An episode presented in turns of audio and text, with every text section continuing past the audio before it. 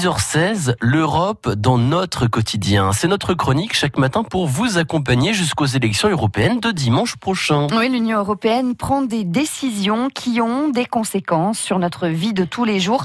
Par exemple, en matière de sécurité alimentaire, Audrey Tison teneur en glucose, additif E162, traces d'arachide. On trouve tout un tas d'informations sur les étiquettes des aliments.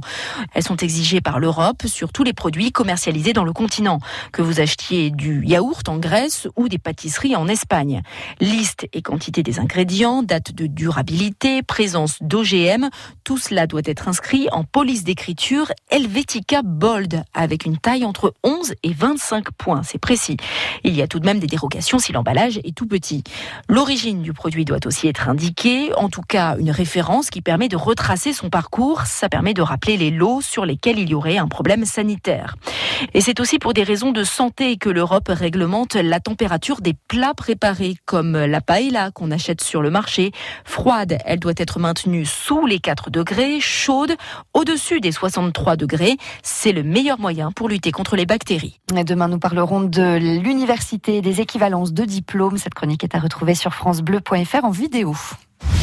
À écouter, à réécouter, à voir et à revoir, à lire et à relire sur francebleu.fr. Dans un instant, direction